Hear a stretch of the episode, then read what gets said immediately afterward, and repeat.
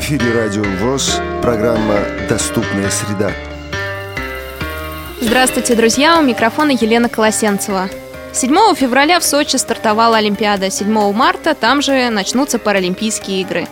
Интересно, что на обоих мероприятиях будут работать волонтеры, тифлокомментаторы.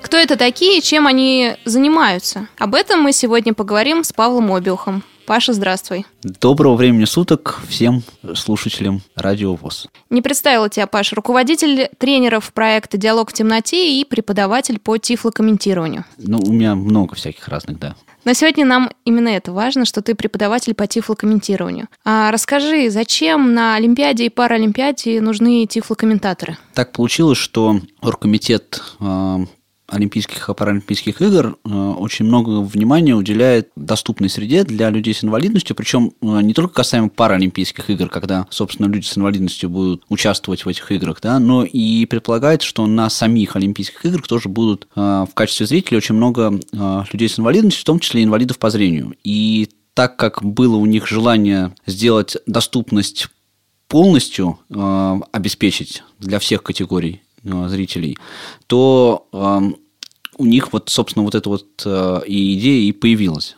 А эти волонтеры, они будут тифлокомментировать прямо на месте или есть какой-то канал, то есть я включаю телевизор, Олимпиаду, там могу что-то настроить и слушать тифлокомментарий? Нет, дело в том, что по телевизору э, тифлокомментарий услышать будет совсем нельзя никак. Это только сделано для непосредственно посетителей Олимпийских и Паралимпийских игр. Э, можно будет прийти на стадион, и на стадионе, собственно, э, будет находиться тифлокомментатор, который и будет, собственно, это обеспечивать. Да, там у него будет место, кабина, комментаторская со всем оборудованием, с микрофоном.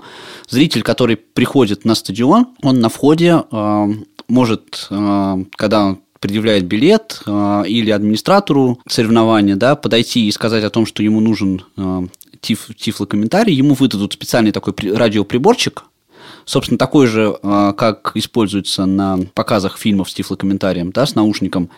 Он возьмет этот приборчик и может э, услышать, настроив его на определенную частоту, которую тоже там подскажут, да, а, находясь на стадионе, услышать тифлокомментарий соревнований. Соревнований или церемонии какой-либо.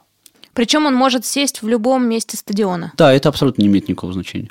А скажи, все виды спорта Тифло комментирует?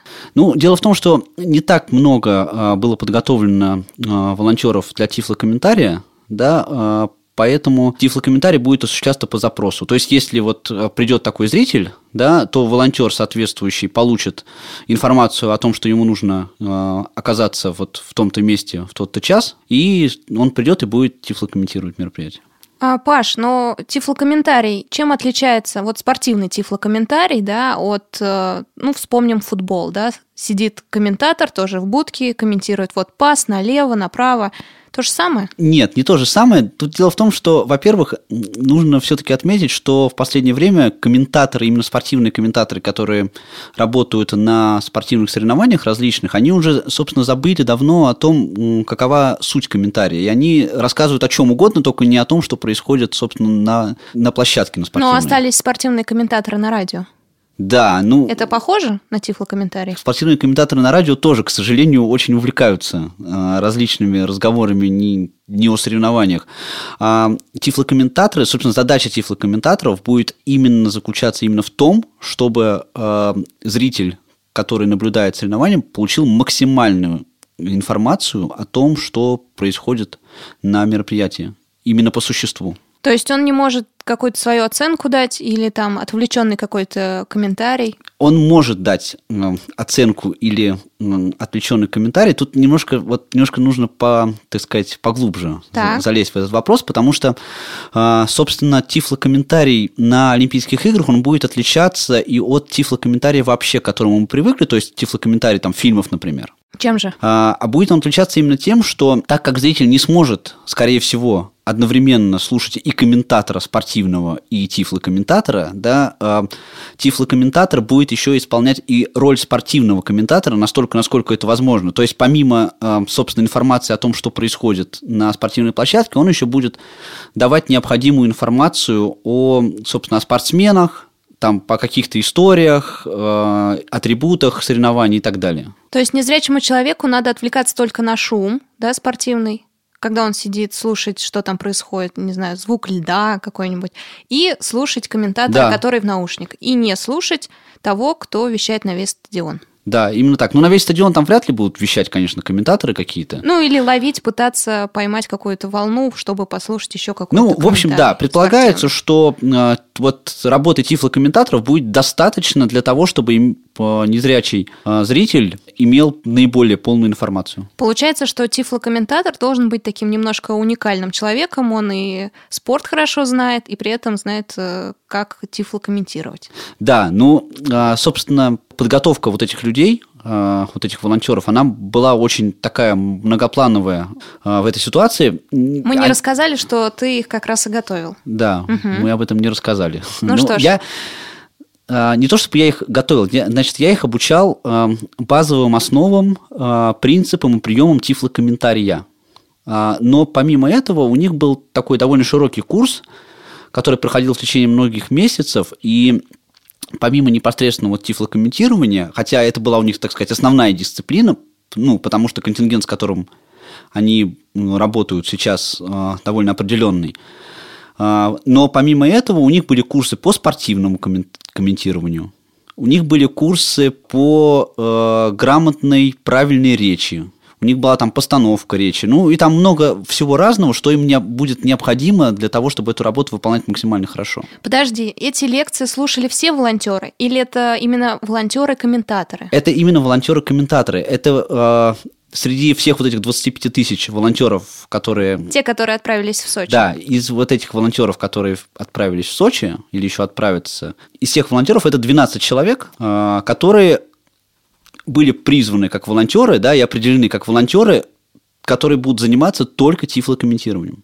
Паш, их не хватит на всех незрячих России, которые любят спорт. Э, ну, То есть э, считается, что Олимпиада это, ну так, или это пробный проект? Ну, учитывая тот факт, что э, в мировой практике это первый опыт, да, мы можем назвать это и пробным проектом, и не только с точки зрения количества людей, которые будут в этом участвовать, но и с точки зрения качества, собственно, э, самого тифлокомментария, потому что фактически это же э, то, что мы сделали вместе, я и вот люди, которые занимались там спортивным комментированием, э, с ребятами и другими дисциплинами, фактически мы попытались изобрести новый формат тифлокомментирования, а, тифлокомментирования а, спортивных мероприятий. Конечно же, такая ситуация возможна, что не хватит волонтеров на а, то количество слепых и слабовидящих зрителей, которые захотят посмотреть эти, эти мероприятия. Но я думаю, что будет отдана инициатива основным мероприятиям, да, например, открытию, закрытию Олимпийских и Паралимпийских игр, там еще каким-то турнирам, которые будут э, иметь наибольшую популярность. Хоккею. Я болею за хоккей, друзья, поэтому хоккею. Да, я тоже болею за хоккей. На Паралимпийских играх это немножко другая дисциплина, там тоже будет хоккей, хоккей? да. Вот, э, поэтому я думаю, что, ну, во всяком случае, организаторы обещали, что максимальный э, максимально возможный объем зрителей, которые будут нуждаться в тифлокомментарии, они смогут охватить. А скажи, комментарий на русском языке, на английском? Комментарий будет на русском языке, но там будут работать синхронисты, а, переводчики-синхронисты, а, которые а, в случае необходимости будут делать синхронный перевод тифлокомментирования, если будет слепой или слабовидящий зритель англоговорящий. Уже прошло несколько дней Олимпиады. У тебя есть какие-нибудь известия от э, волонтеров-тифлокомментаторов? А, ну, Нужны ли их услуги там? А, По этому поводу они еще пока ничего не говорили. А, Пока я видел только в э, Фейсбуке, они там некоторые добавились ко мне а, в Фейсбук, э, некоторые из них просто писали восторженные отзывы от церемонии открытия Олимпийских игр, но по поводу своей работы они пока, так сказать, высказываться не спешат. А если нет э, незрячего, слабовидящего человека на стадионе, то чем занимается этот волонтер? Он комментирует как спортивный комментатор? Нет, если нету э, контингента зрителей, которому нужен тифлокомментарий, то этот волонтер будет находиться в э, волонтерском центре, так называемом, который там у них находится, в, собственно, в центре событий, да, а, и ждать, э, собственно, запроса. Как только появится запрос, этот волонтер тут же подорвется и отправится туда, где нужен тифлокомментарий. Мне кажется, спрос на них возрастет на Паралимпиаде, потому что мы сейчас делаем спортивные дневники. Мария Ильинская, ведущая радио ВОЗ, э, задает вопросы председателям, и целые команды едут э, в Сочи, оказывается. Я думаю, будет много незрячих и слабовидящих зрителей. Паш, как ты думаешь, справятся с работой ребята? Ну, я очень, очень хочу в это верить, что они справятся с этой работой, тем более, что они во время подготовки, они очень сильно переживали за то, что, ну, тифлокомментатор, вот, который осуществляет прямой тифлокомментарий, так называемый, да, это тифлокомментарий вживую, это не, не очень простая работа вообще. Человек, который это делает, ему нужно находиться э, в состоянии довольно высокой концентрации, Продолжительное время. Да, продолжительное время. И они больше, они больше переживали за то, что вот они справятся они с этой работой в плане содержания. Но я, честно говоря, верю, что, ну, судя по тому энтузиазму, который они, собственно, проявляли в процессе обучения, я думаю, что э, наши слепые и слабовидящие э, болельщики не останутся недовольными. Радио ВОЗ. Для тех, кто умеет слушать. У микрофона Елена Колосенцева. Сегодня я беседую с руководителем тренеров проекта «Диалог в темноте», преподавателем по тифлокомментированию Павлом Обиухом. Паша готовил волонтеров-тифлокомментаторов на Олимпиаду и Паралимпиаду в Сочи. Паш, а как тебя нашел оргкомитет Олимпиады и Паралимпиады? Ну, это вообще очень интересная история. Оргкомитет нашел меня в метро. Интересно, ты шел да, по метро, и да, тут я шел бац, по метро, и к меня... тебе подошел кто-то из э, оргкомитета говорит, Да, и это фактически комитет. Это был не кто-то, это был э, Евгений Бухаров, один из руководителей э, Паралимпийского комитета. Э, дело в том, что мы с ним познакомились, когда э, в 2010 году э, я организовывал работу тифлокомментаторов на кинофестивале «Кино без барьеров», который был в Сочи тоже. И Евгений там находился в этот момент – и, собственно, э, оргкомитет немножко нам помогал, мы там познакомились. Вот, а тут... э, Встретились в метро. Да, совершенно случайно, это было летом, мы встретились в метро. У них уже была идея до этого? Да, у них уже была идея, идея была у них до этого. Он, когда ко мне подошел, он говорит, что вот мы, мы сейчас такой вот проект хотим сделать, да, но а, пока не можем найти а, человека или организацию, которые бы это могли обеспечить. Я сказал, окей, конечно, никаких проблем, я займусь этим вопросом. Сколько шло обучение? Обучение шло в течение двух месяцев, это декабрь и январь. Вот именно обучение тифлокомментированию, а, обучение а, различным другим навыкам у ребят началось еще в сентябре. И вот эти 12 человек ходили на лекции? Да, эти 12 человек ходили на лекции, ну... Это была теория или практика тоже? Да, вот я хотел немножко об этом сказать. Я не знаю, как работали мои коллеги, я только был на, присутствовал только на одном занятии по спортивному комментированию. Но я, собственно, используя свой опыт, и так как я работаю в сфере тренингов, а, Конечно, моя программа была не лекционная, она была интерактивной и с большим количеством а, практической работы. Вот, а, собственно, так как это был новый формат, такой для меня новый и для всех остальных тоже, именно вот тифлокомментирование спортивных мероприятий, то мне немножко пришлось под поработать над ним, именно над программой, но за основу я взял, э, собственно, тренинг, который у меня был уже много лет. Э, я проводил этот тренинг для э, тифлокомментаторов, которые работают с фильмами. Я просто взял этот тренинг за основу и немножко переделал его с учетом, собственно, вот потребностей вот этих вот спортивных. А этот тренинг ты для кого делал? Это для тренинг... КСРК? Реакомпа? Нет, этот тренинг я не делал ни для КСРК, ни для Реакомпа. Как я уже выше говорил, я довольно э, длительное время э, занимался обеспечением тифлокомментирования на кинофестивалях «Кино без барьеров». Угу. Вот. И там на этих кинофестивалях тоже был прямой тифлокомментарий, потому что ну, обеспечить, обеспечить тифлокомментарий всех там 200-250 фильмов, которые принимают участие, собственно, это довольно затруднительно. И у нас там тоже работали люди а, вживую, и вот этих самых людей я и готовил. А, приведи пример, как ты их готовил? Может, какой-нибудь кусочек э, вот этих интерактивных занятий? Ну, собственно, на самом деле, это все описать довольно э, несложно.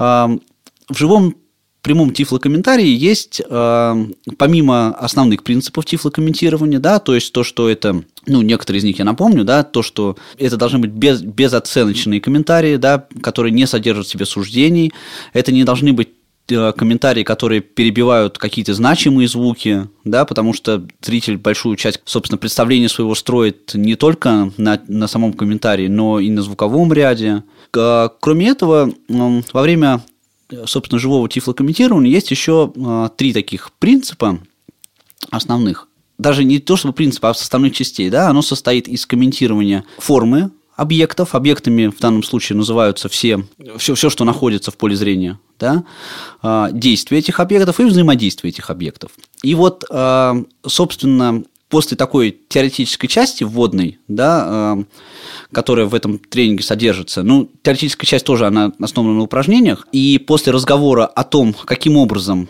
инвалиды по зрению воспринимают информацию, мы непосредственно переходим к э, упражнениям, которые связаны уже с погружением в саму среду тифлокомментария. У меня есть комплекс различных видеоматериалов, специально подобранных для, для таких случаев. Да? А в этих видеоматериалах отображаются различные, э, собственно, аспекты. Да? В одном допустим, э, в одной части этих видеоматериалов отображается, собственно, формы, очень много различных описаний формы, да, в другом материале очень много описаний действий. Изначально мы вместе с, э, с обучающимися да, пытаемся понять на примере этих видеоматериалов, каким образом можно это комментировать. Да, вот каждый, каждый элемент по отдельности. А после этого они, собственно, э, уже, когда они понимают, как им комментировать каждую составную часть, они выполняют вот такие же практические упражнения, в основном тоже связанные с э, видеоматериалами, э, где они могут это, это делать в комплексе. В твой архив видеоматериалов вошли спортивные какие-нибудь мероприятия? Да, конечно, естественно. Ты включил сразу, да? Да, да естественно. В, в этот раз, да. До, до этого я никогда не пользовался спортивными мероприятиями, потому что в основном занимался комментированием фильмов. Но в этот раз я включил в различные э, спортивные мероприятия, так как мы, например, работали с а, не только со спортивными событиями, непосредственно спортивными, да, там, например, там матчи какие-то спортивные, но и с церемониями, то, например, вот ребята тренировались, у них было такое домашнее задание, например, в один из дней обучения, э, когда они э, делали тифлокомментарий церемонии открытия Олимпийских игр в Сочи 80-го года. Ой, в Сочи, в Москве. А тебе пришлось изучить какие-то виды спорта? Что касается спорта, это была работа все-таки преподавателя по спортивному комментированию. Но так как я немного подкован в спорте уже был до того, так как сам интересуюсь, тех знаний, которые у меня были, мне, в общем-то, хватило. Ты интересуешься футболом? Футболом, да, это, наверное, знают наши слушатели, как и я. А когда ты приходишь на матч, наверняка со зрячим человеком периодически это бывает, тебе что-то комментирует. Этот опыт помог э, в построении тренинга? Да, конечно, естественно. А, потому что есть во всех спортивных соревнованиях есть а, моменты, которые имеют большее значение, есть моменты, которые, если, допустим, не хватает времени, можно и не комментировать, они, в общем-то, не повлияют на, на на ход событий, на восприятие. В общем-то, да, и мы, естественно, в процессе обучения обращали внимание на то, как выделять а, те моменты в спортивных соревнованиях, которые наиболее значимы для восприятия всей картинки в целом. Может быть, приведешь несколько примеров ошибок, которые делали начинающие тифлокомментаторы? Тут Сложно сказать о том, чтобы спортивные тифлокомментаторы делали ошибки, да, ну, они, вот они их, естественно, да, делали, да, но это... Ош... яркую, которую часто делают. Да, это ошибки, которые, в общем-то, все начинающие тифлокомментаторы э, делают обычно, да, э, это, например, ошибки, связанные э, с формулированием э, фраз тифлокомментариев как суждений, да, потому что человек всегда, когда он смотрит на что-то,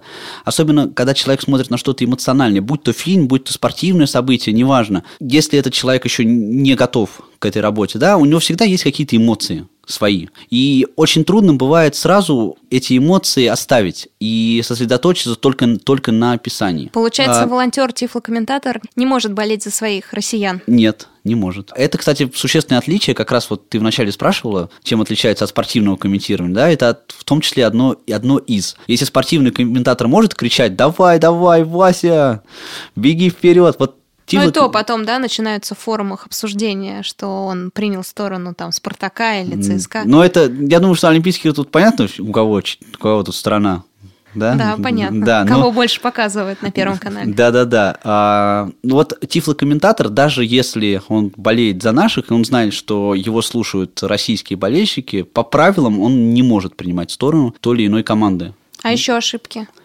Ну, еще, например, тоже такая довольно типичная ошибка для всех начинающих тифлокомментаторов, но у ребят, которые вот занимались э, тифлокомментированием спортивных мероприятий, это было вначале так тоже довольно явно, именно формулирование коротких фраз да, потому что тифлокомментарий э, все-таки должен состоять из лаконичной подачи информации в основном, потому что, как правило, времени не очень много на то, чтобы все описывать досконально, а описать нужно очень много. И так как события на стадионе обычно развиваются динамично, да, очень важно каждый комментарий укладывать в одно-два предложения. С этим тоже приходится очень много работать, потому что люди либо начинают э, давать много вот этой вот лишней информации описательной, либо долго думать о том, как сформулировать фразу коротко, а на это тоже уходит время. Паш, а действительно, что этих комментаторов отбирали? То есть среди волонтеров еще отбирали именно волонтеров тифлокомментаторов?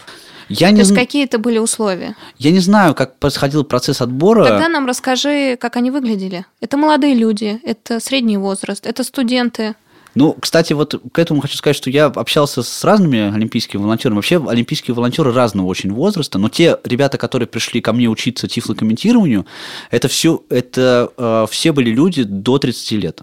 Все молодые, э, либо студенты, либо те, кто закончил вуз совсем, совсем недавно. А какие отзывы у них были? Да, это прикольно, мы сделаем, э, нам понадобится это потом.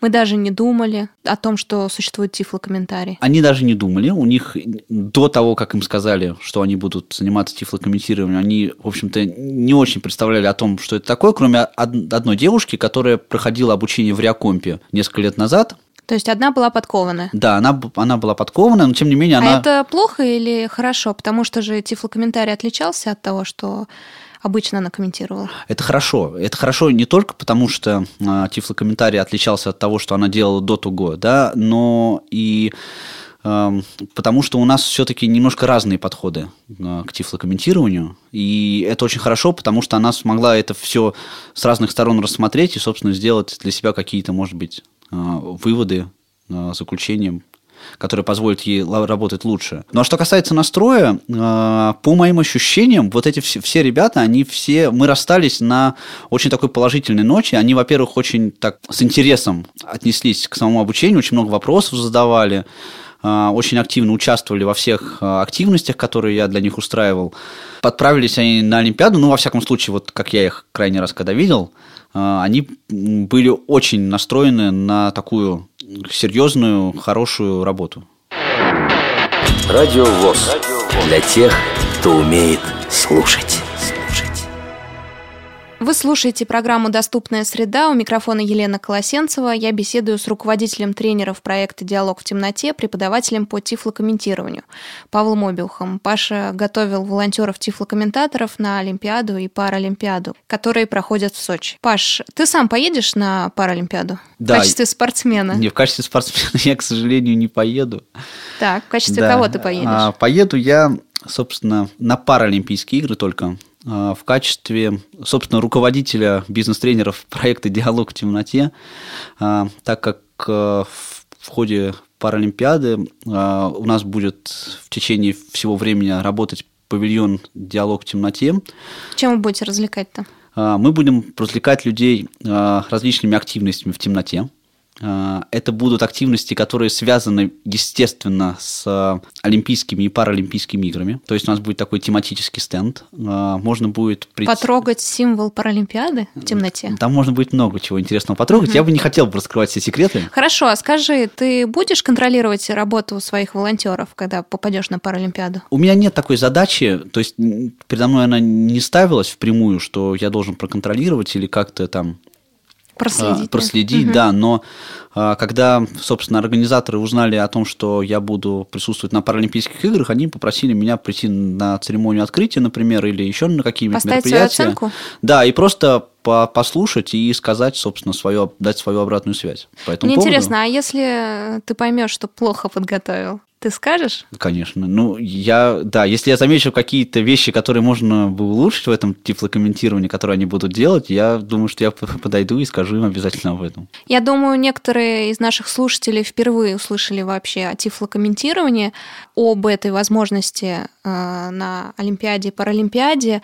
Расскажи, как э, поступать незрячему или слабовидящему человеку, если он собирается на мероприятие, что ему надо сделать, как попросить, да, чтобы волонтер прокомментировал.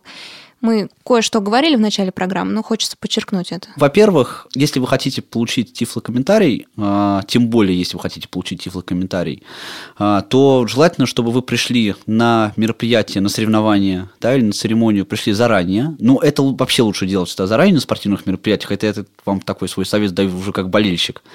А, потому что людей обычно приходит очень много. Если вы придете непосредственно там за 10-15 минут, то есть очень большой шанс, что вы вообще опоздаете да, а, поэтому придите более-менее как-то заранее, ну, хотя бы там за 30-40 минут до начала, можно побольше, и Просто, если вам нужен тифлокомментарий, подойдите к любому из э, организаторов, да, к человеку, который будет проверять билеты, человеку, который будет следить там за какими-то орг-моментами, и скажите, спросите у него, где вот на этом конкретном объекте вы могли бы получить оборудование для э, тифлокомментирования. Вам подскажут, вы получите этот прибор, и, собственно, дальше можете проходить на стадион.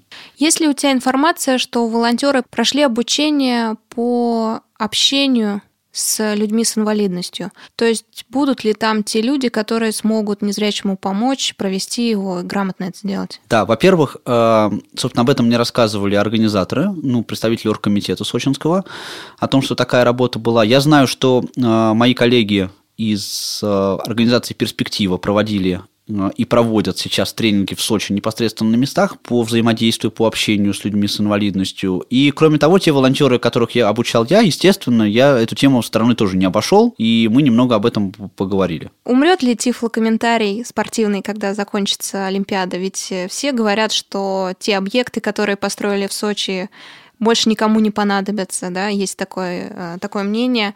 А спортивный тифлокомментарий умрет? В качестве а, его организации на различных спортивных соревнованиях я не знаю. Я надеюсь, что нет, потому что... А, а нужен он? Конечно, нужен. Угу. Я думаю, что много инвалидов по зрению посещают спортивные мероприятия. И посещали различные. бы их больше, и посещали если бы, естественно. был тифлокомментарий. Конечно. И раз уже наши спортивные функционеры начали об этом задумываться и начали что-то делать по этому поводу, ну, все-таки мне хочется это оценивать как начало, а не как единоразовую акцию. Это во-первых. И во-вторых, вот эти люди, эти 12 человек, которые прошли это обучение, и они уже, а, собственно, имеют представление о том, что такое тифлокомментарий, как он делается, учитывая то, как, с каким интересом они отнеслись ко всему этому, а, мне бы очень хотелось верить в то, что они еще найдут какие-то места, да, где они могут применить эти знания, умения, навыки. А какие спортивные мероприятия, на твой взгляд, нуждаются в комментировании? Особенно нуждаются? Все, абсолютно все э, спортивные Ну, если мы не можем, да. да, все прокомментировать, вот какие основные? Ну, здесь трудно. Я так понимаю, что ты спрашиваешь про те, э, в которых тифлокомментарий не, не по значимости, да, а про те, в которых тифлокомментарий был бы наиболее полезен наиболее востребован, Вос... я бы сказала. Да, так. ну здесь очень трудно какой-то вы, понимаешь, любое. Я спорт... думала, ты скажешь, конечно, на матчах Спартака. Нет, я так не скажу, а зачем? Ну ладно, так, на каких? Да на всех, потому что любой, любой спорт – это прежде всего э, зрелище визуальное, да, которое связано с э, э, визуальным восприятием того, что происходит э, на спортивной площадке. Будь то горные лыжи, будь то футбол, будь то хоккей. Э, в любом случае, э, по звуковой ряд все-таки в спортивных мероприятиях он довольно скудный для того, чтобы э, понимать, что происходит. Я, во всяком случае, не знаю таких видов спорта, в которых можно было бы понимать э, о том, что происходит на, на матче или на соревнованиях по звукам.